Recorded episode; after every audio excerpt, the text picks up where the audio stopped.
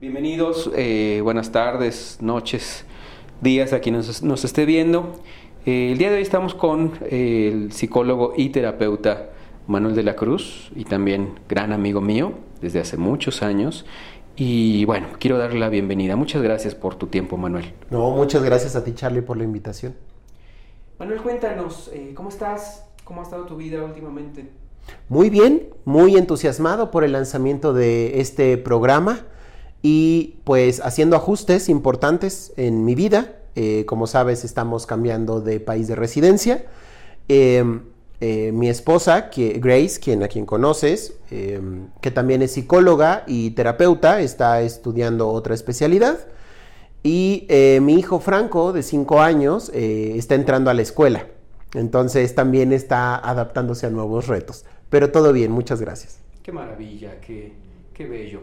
Eh, sobre todo de tu hijo y de tu, esposa, qué bueno que estén buscando nuevos horizontes y, me imagino que debe ser todo un reto, ¿no? Esta etapa. Sí lo es, sí lo es. La verdad es que eh, adaptarte a una cultura diferente, un idioma diferente, eh, tú sabes de nuestra experiencia que tuvimos, estuvimos viviendo un rato en Suiza. y pues bueno, también fue un reto el adaptarse al francés, estábamos en Suiza francesa. Entonces adaptarnos desde el idioma, las costumbres, eh, también fue un reto, pero todos los retos siempre son para expansión y siempre son para crecimiento. Entonces, y ahora tenemos la oportunidad justamente de visitar el norte del continente americano. Este, vamos a, iniciar un proyecto también ahí. Entonces, eh, seguramente también traerá regalos y aprendizajes. Qué, bello, eh, Manuel. Hablando de, aprendizajes, bueno, estábamos platicando acerca de, un nuevo proyecto que tienes eh, aquí en mente cocinándose, ¿no? No sé si nos puedes platicar un poco al respecto.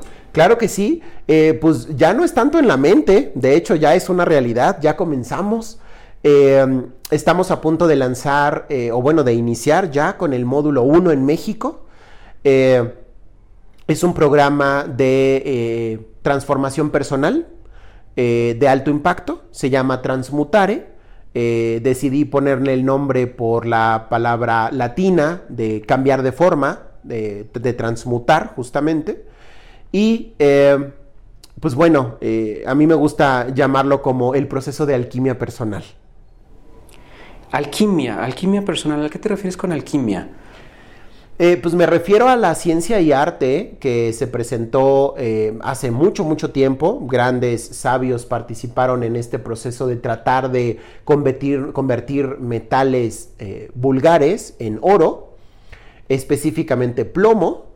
Y pues bueno, dejaron muchísimos escritos que han sido revisados a lo largo de la historia. ha sido uno de mis hobbies y de mis grandes pasiones investigar sobre el tema. Y pues bueno, hoy en día te puedo decir que esos grandes personajes no estaban hablando de metales, estaban hablando de eh, transmutación de conciencia, estaban hablando de elevar niveles de conciencia desde niveles muy mundanos, muy cercano a lo, a lo común y corriente, hasta em, niveles mucho más elevados que comprendieran el todo de una forma menos dual. Está increíble eso. ¿Eso es lo que implementas en tu modelo? Eso, es, eso es lo que hablas de transmutar, ¿eh? Exactamente. Básicamente lo que busco es ayudar a las personas a que se separen un poco de este concepto de dualidad, eh, bien y mal, correcto, incorrecto, pecado, no pecado, que se liberen un poco de esa prisión mental. Eh, también que se liberen un poco de los esquemas tradicionales, eh, porque honestamente los esquemas tradicionales son una trampa. Y cuando hablo de esquemas tradicionales me refiero al trabajar eh, todo el tiempo para otras personas, eh, entregándole tu talento a otras personas para que otras personas disfruten de una mejor calidad de vida, siempre persiguiendo el sueño de algo más que quién sabe qué es, pero que em, muchas veces se malentiende como el si yo trabajo muy duro tendré más dinero y si tengo más dinero y si tengo una mejor posición en la empresa, eh, pues entonces seré más feliz. Y algo que puedo decirte después de mis años de experiencia como terapeuta es que esto no es verdad, es una trampa. Eh, puedes dedicarle muchos años de tu vida, puedes tener mucho dinero en el banco y aún así sentirte miserable. Entonces, parte de lo que busco en este trabajo, en este proyecto, es despertar a las personas de este aletargamiento y que en lugar de entregar su talento al servicio de otro, lo pongan al servicio personal y empiecen realmente a construir una realidad que les haga sentido y que los haga sentirse plenos. De eso se trata. Este proyecto, este, eh, ¿cómo lo llamarías? ¿Un curso, un proyecto, un programa, un, programa? Definitivamente programa. Ok. Este método, este, este programa, eh, ¿en qué consta? ¿De dónde nace? Bueno, de entrada consta de eh, elementos que yo he recuperado de diferentes técnicas terapéuticas, tanto muy ortodoxas desde la psicología occidental, como también visiones más integrativas, sobre todo de Oriente. ¿Y de dónde viene? Pues bueno, viene de eh, mucho estudio, y también de mucha frustración después de ver a, un gran número de consultantes estar atorados periodos largos de tiempo en sus procesos personales y buscando la mejor forma de apoyarlos para que, eh, pues para que su vida se encamine hacia donde ellos quieren que vaya. De ahí viene. Ahora, bueno, hablas de, procesos personales, ¿no? De, todas estas eh, situaciones que me imagino a lo largo de los años has visto con tus con tus pacientes. Eh, yo sé, y es un tema delicado, que tú hace unos años pasaste por un proceso sumamente intenso, sumamente complicado, que bueno, es cuando te enfrentas al cáncer y no sé si quieras platicarnos un poco de esto, no sé si este programa surge de ahí, eh, cuéntame un poco. Eh, sí, claro. definitivamente el programa tiene mucho que, mucho de ello, ¿no? Eh, en el 2009, efectivamente, a mí me diagnostican con cáncer. Fue una etapa eh, muy complicada en mi vida. Fue una etapa en la que yo acababa de despedirme de mi madre, quien fue una figura muy importante para mí. Y dos años eh, a partir de que ella muere, comienzo con una dinámica de trabajo muy intenso, de mucho enajenamiento, dinámicas sociales muy intensas, consumismo hasta que llega un momento en el que empiezo con una molestia en la ingle, en la ingle derecha, que me obliga a visitar al médico. Y el médico, después de hacerme algunos estudios, eh, pues me diagnostica con cáncer. Eh, este cáncer me llevó de entrada a la extirpación del testículo. Eh, y mm, cuando lo extirpan y lo mandan a patología, descubren que no solamente era un tipo de cáncer, sino que eran tres tipos de cáncer, una mezcla muy peculiar. Además era un cáncer muy agresivo. Eh, para darte una idea, el cáncer normalmente se reproduce, se multiplica eh, en días. El mío se multiplicaba por horas. Entonces eso hizo que para cuando eh, realizaran los estudios de imagen, detectaron que yo ya me encontraba en un estadio muy avanzado, ya tenía yo metástasis en varios órganos eh, eh, tenía yo más de 20 tumores distribuidos en la parte torácica, eh, ya tenía yo cáncer en los pulmones, entonces pues sí, me pusieron en una etapa 4, el cáncer solamente tiene 5, entonces fue una etapa muy muy complicada que me, que me obligó a replantearme muchas cosas en mi vida. Y para empezar, tuve que replantearme el si estaba viviendo la vida que me hacía sentido vivir y que en caso de que el cáncer me llevara a la tumba, que yo pudiera despedirme de esta vida eh, sintiendo que había vivido la vida que a mí me hacía sentido eh, y que me había dejado satisfecho. Y pues bueno, en su momento la respuesta fue no, no estoy viviendo la vida que quiero vivir, no me siento satisfecho y no estoy listo para irme.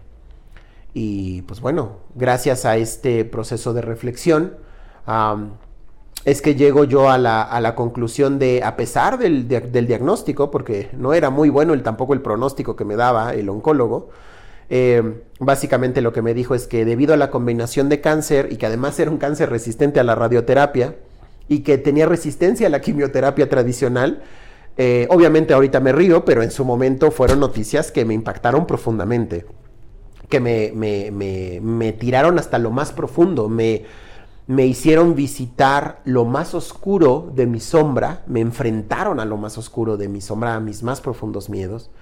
Y, es ante este pronóstico que decido buscar una respuesta alternativa.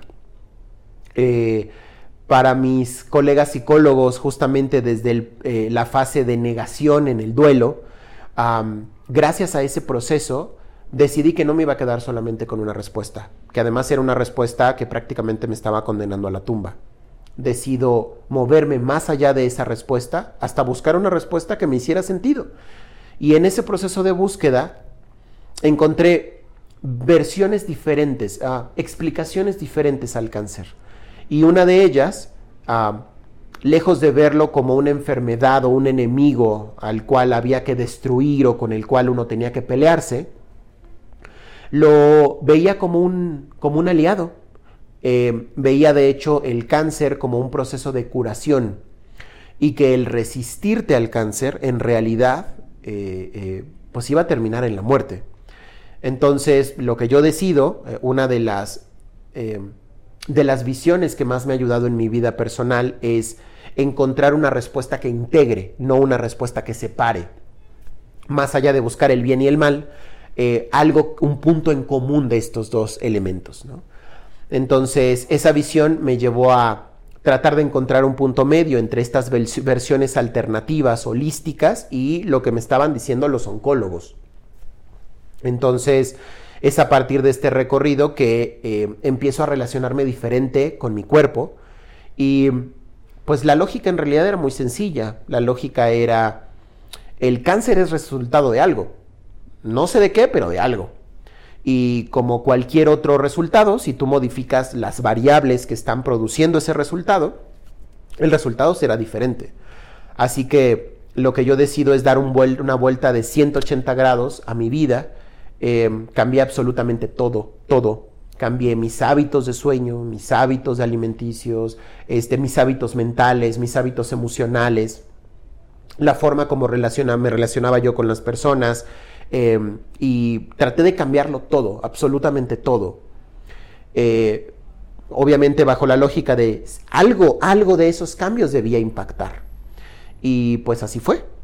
Em, apenas había yo empezado el tratamiento eh, tradicional con un tipo de terapia, eh, quimioterapia mucho más agresiva. que de hecho todavía recuerdo las palabras de mi oncólogo cuando me dijo, esto o te mata o te ayuda. Todavía lo recuerdo. Entonces, eh, pues me, apenas me dieron la primera, la primera, eh, le llaman ciclo, el primer ciclo de esa quimioterapia. Y pues prácticamente de forma inmediata se empezaron a mostrar resultados y cuando se compararon los resultados de al inicio del proceso de trabajo personal, después del trabajo personal y la quimioterapia, se ve claramente una tendencia, se ve que los los resultados positivos se hacen observables desde antes que entrara la quimioterapia. Y esto me dio mucha más confianza a continuar con este tipo de, estrategias eh, sin soltar la, eh, medicina eh, alópata. Empecé a sentir los efectos de la quimioterapia muy, muy fuertes y es ahí donde yo tengo que tomar una decisión. Y la decisión es, ¿continúas o te detienes?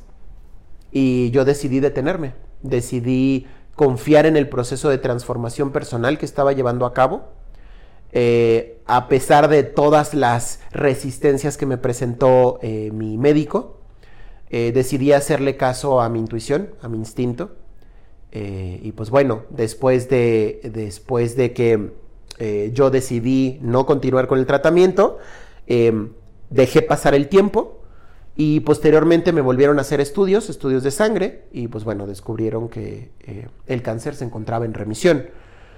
Todavía eh, mi médico me dijo, eh, para estar seguros es importante que te retiremos los tumores que tienes en el, en el abdomen, pero hasta eso implicaba un riesgo muy grande, porque uno de los tumores estaba adherido a mi vena cava.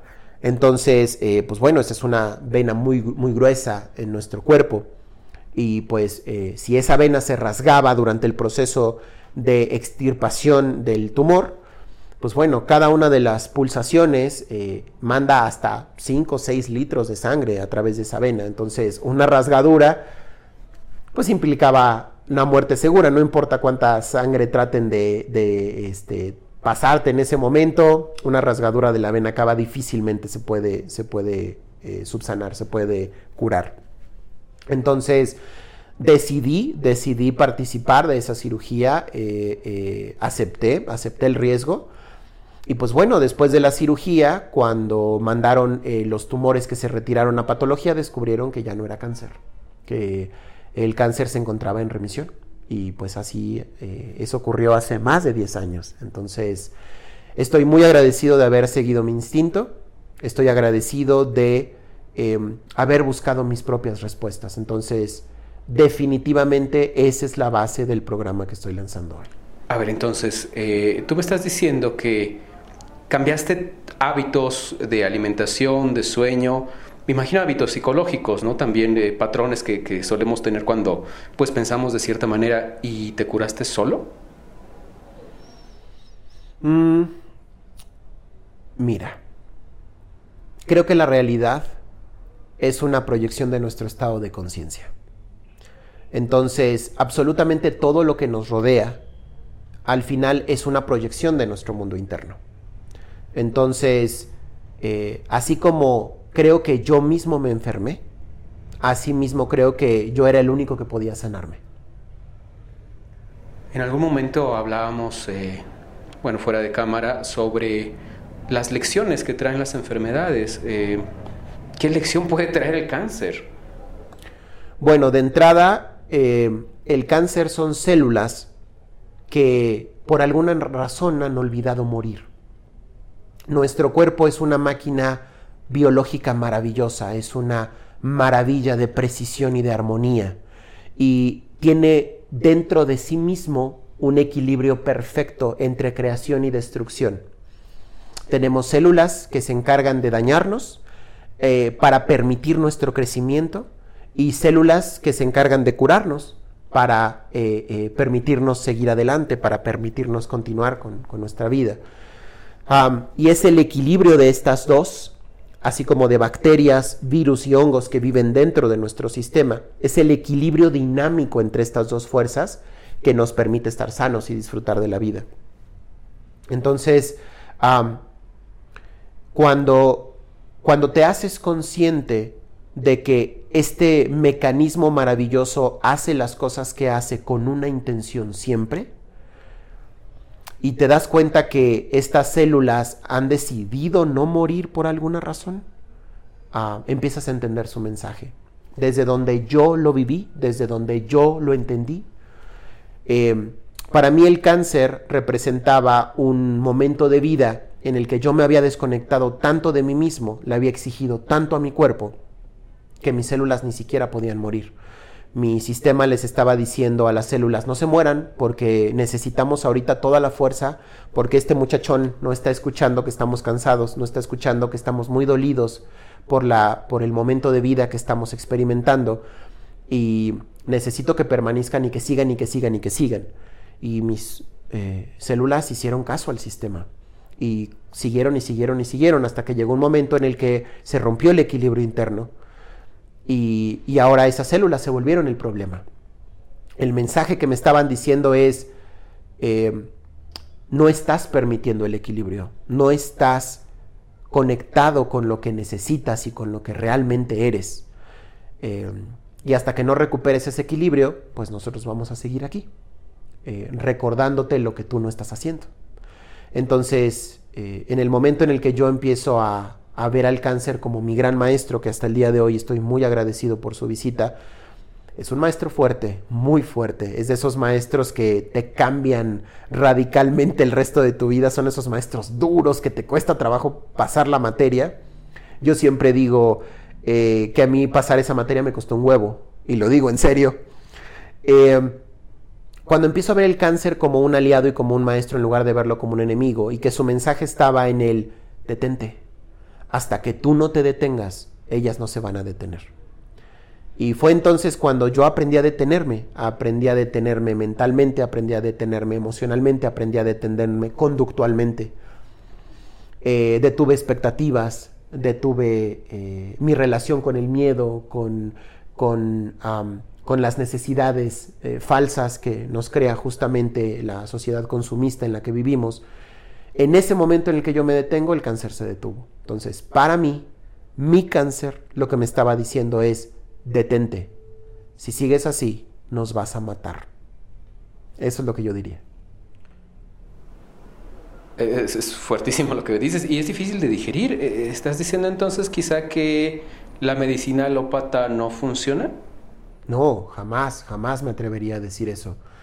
Eh, creo que una de las razones por las cuales estoy aquí es por el tratamiento que recibí eh, de mis médicos, de mi urólogo, de mi oncólogo, de todas las enfermeras, de todos los, del anestesiólogo, en gran medida yo debo el estar aquí a ellos. Pero también creo que algunas veces estamos un poco cerrados con respecto a los paradigmas. Y creo que, por ejemplo, hoy en día, gracias a, los avances en psicoendocrino inmunología, sabemos que hay una correlación muy fuerte entre nuestras emociones, nuestro, nuestros trenes de pensamiento, nuestro modelo mental y nuestro cuerpo, nuestra reacción inmunológica, este, nuestra reacción hormonal eh, y muchas otras cosas. Entonces, eh, y es a través de estos avances que nos están dando inicio eh, eh, a, pensar que tal vez no tenemos todas las respuestas y que creo que está padre incluir versiones diferentes, realidades distintas, interpretaciones diferentes de la realidad, que fue justamente lo que yo hice. Lo que yo hice fue, escuché a los médicos, acepté algunos tratamientos, pero también escuché versiones alternativas y acepté tratamientos alternativos. Eh, y gracias al tratar de encontrar un punto de comunión entre estos dos, es que creo que estoy aquí el día de hoy. Entonces, creo que la ciencia es maravillosa, es la base de todo, es la base de mi profesión, pero también creo que es momento de empezar a incorporar visiones alternativas aunque, aunque aparentemente pudieran ser sonar irreconciliables, la realidad es que siempre hay un punto intermedio entre dos visiones. Y creo que hacia allá es hacia donde nos va a llevar esta, este nuevo despertar de conciencia generacional que está ocurriendo. Y creo que la medicina va a ser de los primeros campos que va a empezar a incorporar estas nuevas visiones. Entonces, estoy muy agradecido, pero también creo que hay, hay muchos tipos de verdades. Quiero entender entonces que eh, el programa, el modelo Transmutare, es sobre integración. Justamente. Lo que yo hago es eh, tomo técnicas de modelos muy ortodoxos, tomo eh, algunas herramientas del psicoanálisis o bueno, de toda la terapia psicodinámica. Este, tomo también, retomo elementos de la, de la terapia narrativa, que es maravillosa del modelo cognitivo-conductual también, eh, específicamente de una metodología que se llama ACT, terapia de aceptación y compromiso, eh, ACT son sus siglas en inglés, y eh, también la terapia transpersonal, que es la que con la que más me he conectado y con de la que más recursos utilizo, pero también incluyo otros modelos, incluyo modelos terapéuticos em, por ejemplo, de nativos americanos, la psicología de los nativos americanos. Incluyo, eh, por ejemplo, formas de resolver problemas de los estoicos, eh, incluso ciertos modelos contemplativos de la, eh, de la filosofía zen, budista zen. incluyo también algunas herramientas de la programación neurolingüística, de algunos enfoques del mindfulness, eh, incluso incorporo herramientas que yo utilizo como terapeuta eh, eh, en hipnosis, como hipnoterapeuta. Entonces, es gracias a incluir todas estas herramientas en un solo modelo que estoy básicamente compartiendo con las personas que confían en mí para, para sus procesos de transformación. estoy poniendo a su disposición lo que yo he visto que me ha funcionado, independientemente del modelo, independientemente de tratar de resolver todo desde un solo enfoque, desde una misma visión, lo que he buscado es eh, enfocarme en lo que sí funciona. Y sobre eso que sí funciona, sin importar cuál es el modelo teórico que está detrás, dárselo a las personas que confían en mí para sus procesos. Bueno, esto que me compartes, bueno, es, sumamente interesante. ¿Qué le podrías decir a, gente que quizá está atravesando por el mismo proceso? O bueno, no el mismo, pero por un proceso de enfermedad, un proceso, proceso de cáncer. Ah, lo primero que les diría es, dejen de verse como víctimas. Dejen de verse simplemente como pacientes. Eh, la palabra paciente viene de el que espera, ese es su origen. yo les diría, no esperen, no hay nada que esperar. Si su cuerpo les está expresando algo a través de un síntoma o de una enfermedad, lo primero que tienen que hacer es tratar de entender el mensaje del cuerpo. ¿Qué es lo que mi cuerpo me está tratando de expresar? Las enfermedades no es porque nuestro cuerpo falle y ya. Esa es una explicación, creo que un poco reduccionista, esa es mi opinión. Em, el decir que un cuerpo tan maravilloso, tan sofisticado y tan complejo como el que tenemos, que logra hacer maravillas segundo a segundo y que nos mantiene conectados con, eh, eh, con una realidad tan compleja, y decir que de la nada un día se descompuso y dejó de funcionar, mm, no es así como yo lo veo.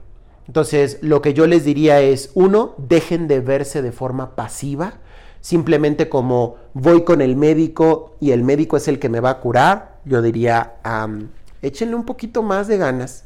Eh, está fantástico y mi recomendación siempre será vayan con el médico, esa siempre va a ser mi recomendación, vayan con su médico, escuchen lo que su médico tiene que decirles y simultáneamente traten de entender lo que su cuerpo está tratando de decirles.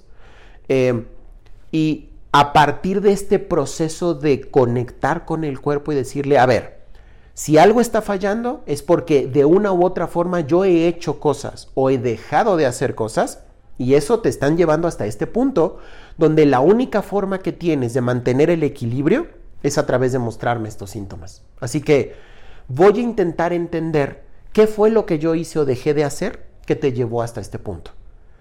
Y a partir de buscar reconectar con el cuerpo para darle lo que necesita, si algo he aprendido yo eh, en mis años de experiencia, incluso acompañando a personas en sus procesos de enfermedad o incluso en sus procesos de muerte, es que el cuerpo es maravilloso. El cuerpo sabe perfectamente lo que tiene que hacer.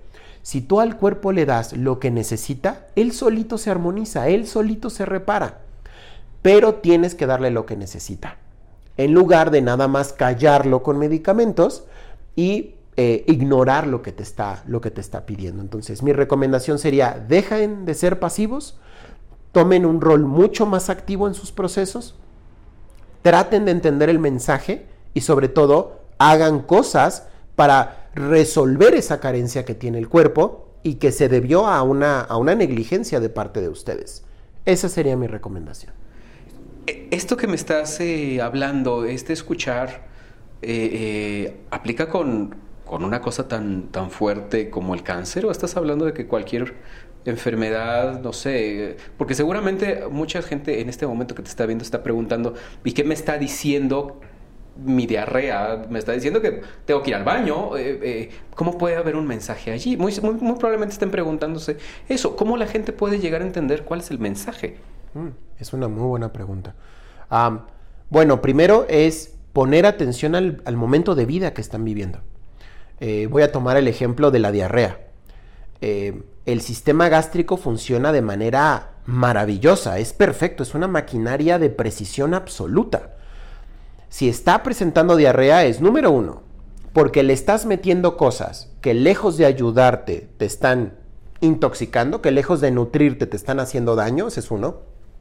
Entonces, uno, presta atención a lo que le estás dando a tu sistema digestivo, porque puede ser que el problema esté ahí. Em, segundo, si lo que estás comiendo es de buena calidad, eh, cumple con los valores que tu cuerpo necesita para mantenerse nutrido y saludable, eh, y puede ser que estés pasando por un momento donde a lo mejor recibiste una noticia que te está costando trabajo digerir. O puede ser que pasaste por una situación eh, eh, que te generó un estado de muchísimo estrés y ahorita estás apenas empezando a asimilar el, el estrés que viviste. Bueno, ahí tu intestino puede estarte diciendo, punto número uno, no puedo, no puedo digerir esta noticia, no puedo digerir este proceso, necesito sacarlo. O segundo es, eh, eso que vivimos eh, me costó tanto trabajo que me acumulé de químicos, me llené de químicos Entonces necesito sacar ahorita, necesito liberar. Entonces ahí el mensaje de ve al baño eh, justamente te hace, te hace reflexionar sobre que ya sea que fue una situación que todavía no terminas de digerir o que fue una situación tan complicada que estás terminando de procesar la emoción. Eh, y como esto, hay muchas otras formas de eh, entenderlo. Por eso no hay respuestas genéricas. Cada persona debe eh, darle prioridad a lo que está viviendo, a lo que está sintiendo, a los síntomas que le está mostrando su cuerpo y tratar de encontrar su respuesta personal e individual. No respuestas genéricas. Así como tu cuerpo tiene necesidades específicas y tú eres un individuo con necesidades muy particulares, así tu cuerpo también tiene su forma muy peculiar de comunicarte lo que necesita. Entonces ahí se te toca reconectar con el cuerpo y, generar un canal de comunicación donde, donde tu cuerpo pueda decirte lo que necesita. Te pongo algo muy sencillo. Em, una persona que comió algo que le hizo daño, ¿vale? A veces cuesta trabajo el entender, bueno, ¿y qué fue eso que le hizo daño? Sencillo, recuerda el menú que comiste todo el día de ayer. Y cuando te venga una sensación de asco o de náusea con un platillo en particular, eso es lo que te hizo daño. Y eso ha funcionado muy bien para ayudar en la biodecodificación de algunos de mis pacientes. Está interesantísimo todo esto. Ahora, pregunta, ¿esto lo vemos en el programa? ¿Programa sí. Transmutar se ve esto? Sí, por supuesto. La base del programa es la reconexión del individuo a todos los niveles en los que la trampa, la Matrix, el samsara, esta, esta ilusión que nos hace consumir y desconectarnos, este, justamente trabaja ese nivel. Es decir, conectarnos a nivel físico, reconectar con nuestro cuerpo, conectar a nivel emocional, volver a sentir las emociones y entender lo que las emociones tienen para decirnos, eh, sobre todo porque no estamos acostumbrados a, interpretar nuestras emociones, solamente a veces las sentimos o a veces solo las padecemos y lo que queremos es, yo solo quiero emociones positivas y que desaparezcan las emociones negativas, en lugar de entender que ambas te están dando un mensaje. Las emociones positivas te están diciendo sí por aquí y las emociones negativas te están diciendo no, por allá no, ¿no? Hay algo aquí que tienes que hacer para salir de este proceso. Entonces, reconectar a nivel emocional también reconectar a nivel cognitivo y mental. porque em, lamentablemente estamos muy acostumbrados a creer que somos nuestra mente y no lo somos. Nuestra mente simplemente es una parte muy pequeña de lo que nosotros somos y lo único que hace es aventar pensamientos de forma automática. Y si creemos que esos somos nosotros, que esos pensamientos compulsivos somos nosotros, pues por eso es que la gente está tan confundida y tan ansiosa y tan desconectada. Entonces, cuando la persona se, conecta diferente con sus recursos cognitivos, se abre todo un mundo de posibilidades y también conectarse de forma diferente con la esencia. ¿Por qué? Porque no somos nuestro cuerpo, nuestro cuerpo es un vehículo que habitamos no somos nuestras emociones. Nuestras emociones son, es la forma como nuestro mecanismo, como nuestro sistema nos informa y nos da energía para tomar decisiones. Tampoco somos nuestra mente. Entonces, hay algo que está más allá del cuerpo, más allá de las emociones y más allá de los pensamientos, y eso es lo que somos nosotros. Y en la medida en la que nos damos cuenta que somos esa otra cosa, esa esencia, entonces podemos prestar atención diferente al cuerpo, a las emociones, a los pensamientos o a otros niveles de conciencia. Entonces, respondiendo a tu pregunta, sí, esto es parte del taller. Eh, me viene algo de, lo que comentabas hace un momento. Quizá la audiencia se está preguntando, a lo mejor le queda algún hueco. Hablaste de la sombra. Sí. Hablaste de tu sombra, de confrontarte en tu sombra. ¿Estás hablando de confrontar lo malo que hay en ti? La sombra no es lo malo. La sombra es lo oculto. El nombre, el nombre lo toma eh, Carl Gustav Jung, eh, colega de Freud. De hecho, fueron eh, colaboradores en la, terapia, en, la elaboración de la terapia psicodinámica, este, o bueno, freudiana. Ambos, ambos, son psicodinámicos o eran psicodinámicos. Eh, psicodinámicos simplemente significa que utilizaban el modelo del yo, super yo, el ello, este, consciente, inconsciente y que eh, estas partes teóricas interactuaban entre ellas para permitirnos adaptarnos mejor a nuestra realidad. Este, Carl Gustav Jung lo que hace es toma el término de Friedrich Nietzsche, em, él ya había mencionado este arquetipo, em, arquetipo simplemente entendido como un modelo primario a partir del cual surgen nuevas ideas. Entonces, Jung recupera este arquetipo y lo utiliza para explicar este espacio inconsciente en el que mandamos, reservamos, desterramos todo lo que no aceptamos de nosotros mismos. Entonces, por ejemplo, una persona eh, desordenada, eh, hay una faceta de ella que es una faceta ordenada, que por alguna razón esta persona decidió no aceptar esa parte ordenada como parte de sí. Entonces lo que hace es reprimirla, la manda a su sombra. Entonces, aunque de manera consciente esta persona se define como desordenada, Dentro de ella, en su sombra, de forma inconsciente, hay una faceta ordenada y estructurada esperando salir. Cuando la persona se da cuenta que puede ser ambas cosas, que puede ser desordenada tanto como ordenada, y que puede decidir cuándo usar su faceta desordenada y cuándo usar su faceta ordenada, es entonces que logramos la mejor integración y adaptación del individuo. Este Parte de lo que busca este programa es que la persona integre eh, todo lo que tiene guardado en su sombra, todas las potencialidades, todas las herramientas que por una u otra razón ha decidido excluir de su, de su faceta de personalidad. Eh, en el momento en el que las integra y las empieza a utilizar como herramientas adaptativas, el cielo es el límite, porque podemos ser lo que querramos ser. Eh, es, muy hermoso eso. Eh, quizá mucha gente no, no está consciente de esto y para eso definitivamente es el, es el programa, ¿no? Para crear conciencia. De hecho, el, no, quiero, no quiero llamarle eslogan, pero una parte importante es conciencia crear realidad, ¿no? Del de, modelo transmutario. Claro. Eh, sí, de hecho, en el escudo, que justamente el escudo representa la piedra filosofal que buscaban los alquimistas en la antigüedad, eso es el símbolo, en la parte de arriba dice conciencia crea realidad. ¿Por qué?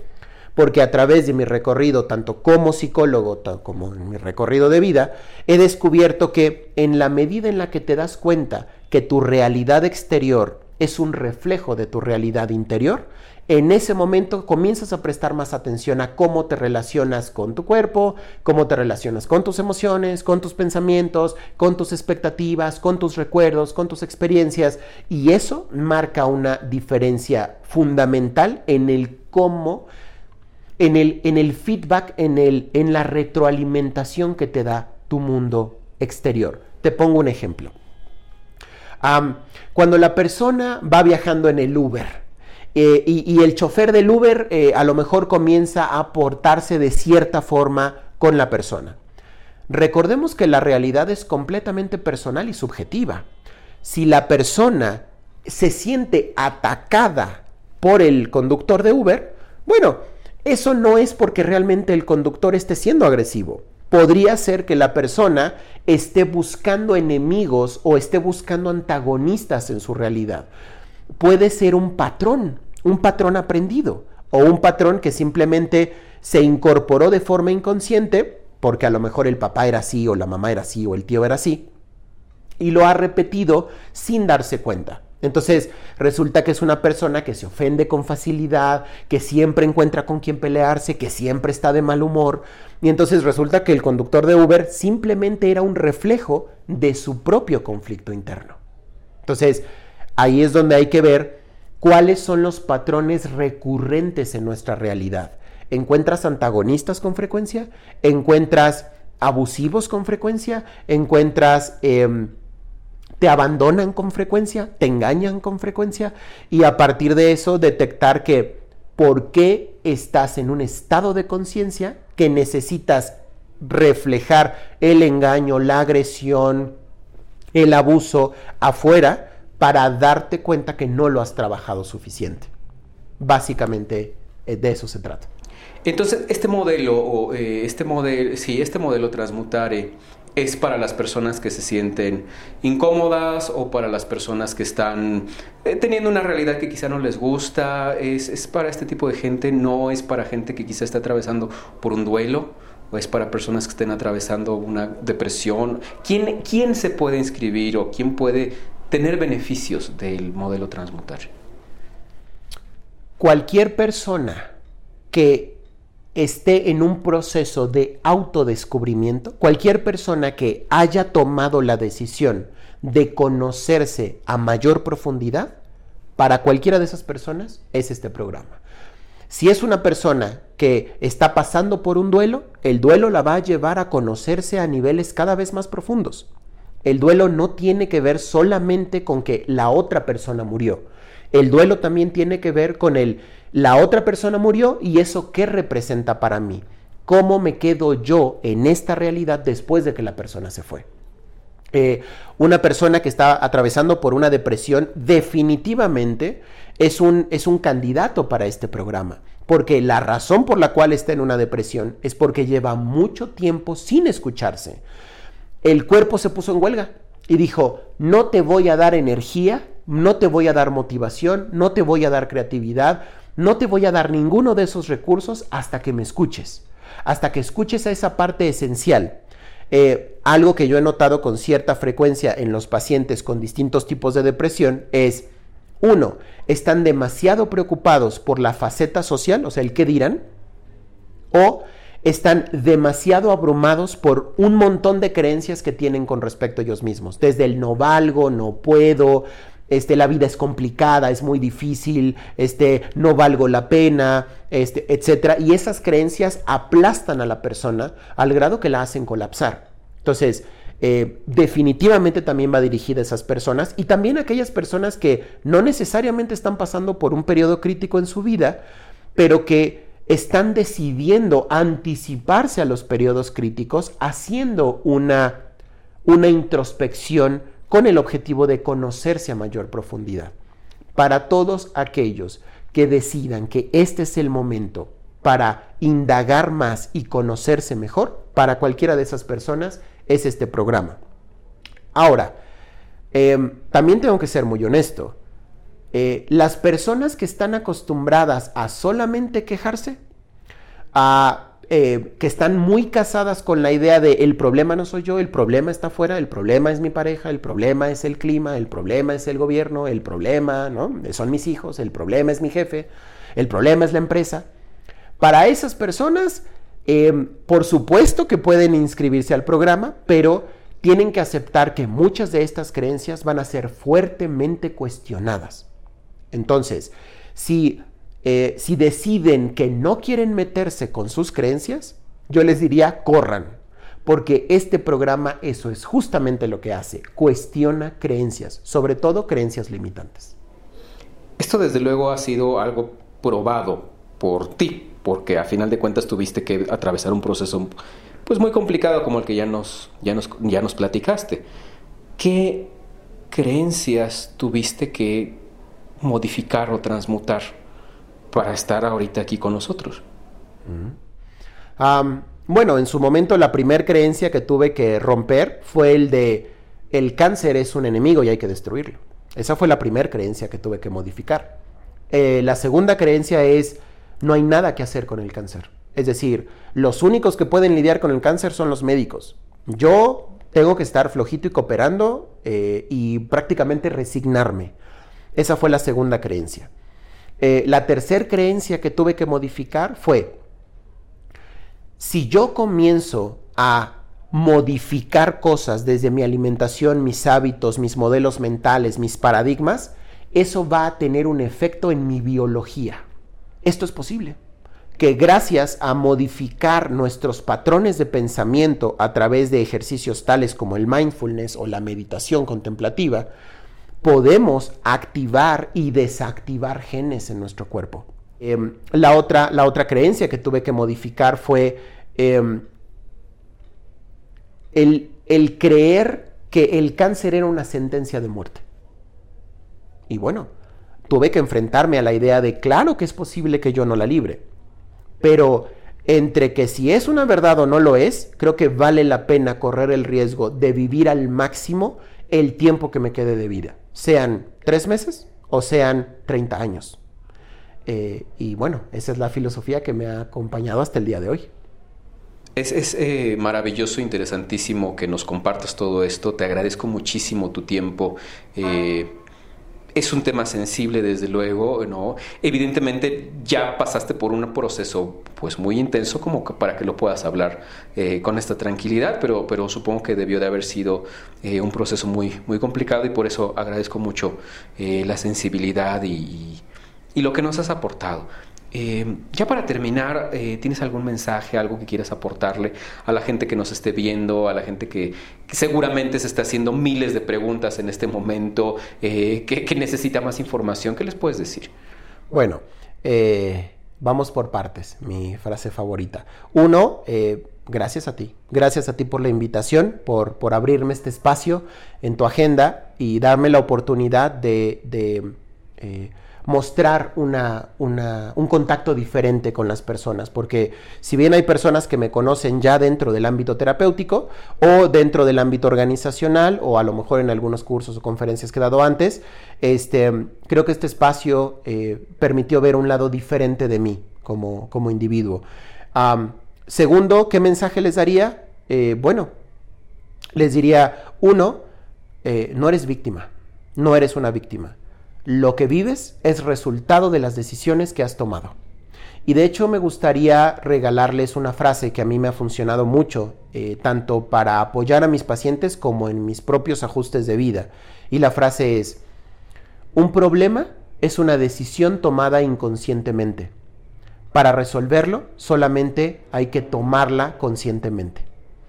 Eh, y pues bueno, no me resta sino agradecer la oportunidad eh, agradecer el cuidado y el respeto que siempre pones en nuestras interacciones y pues mandarle un abrazo a todas las personas que decidieron dedicar de su tiempo para ver este, este, este mensaje. Muchísimas, muchísimas gracias a todos y gracias a ti Charlie.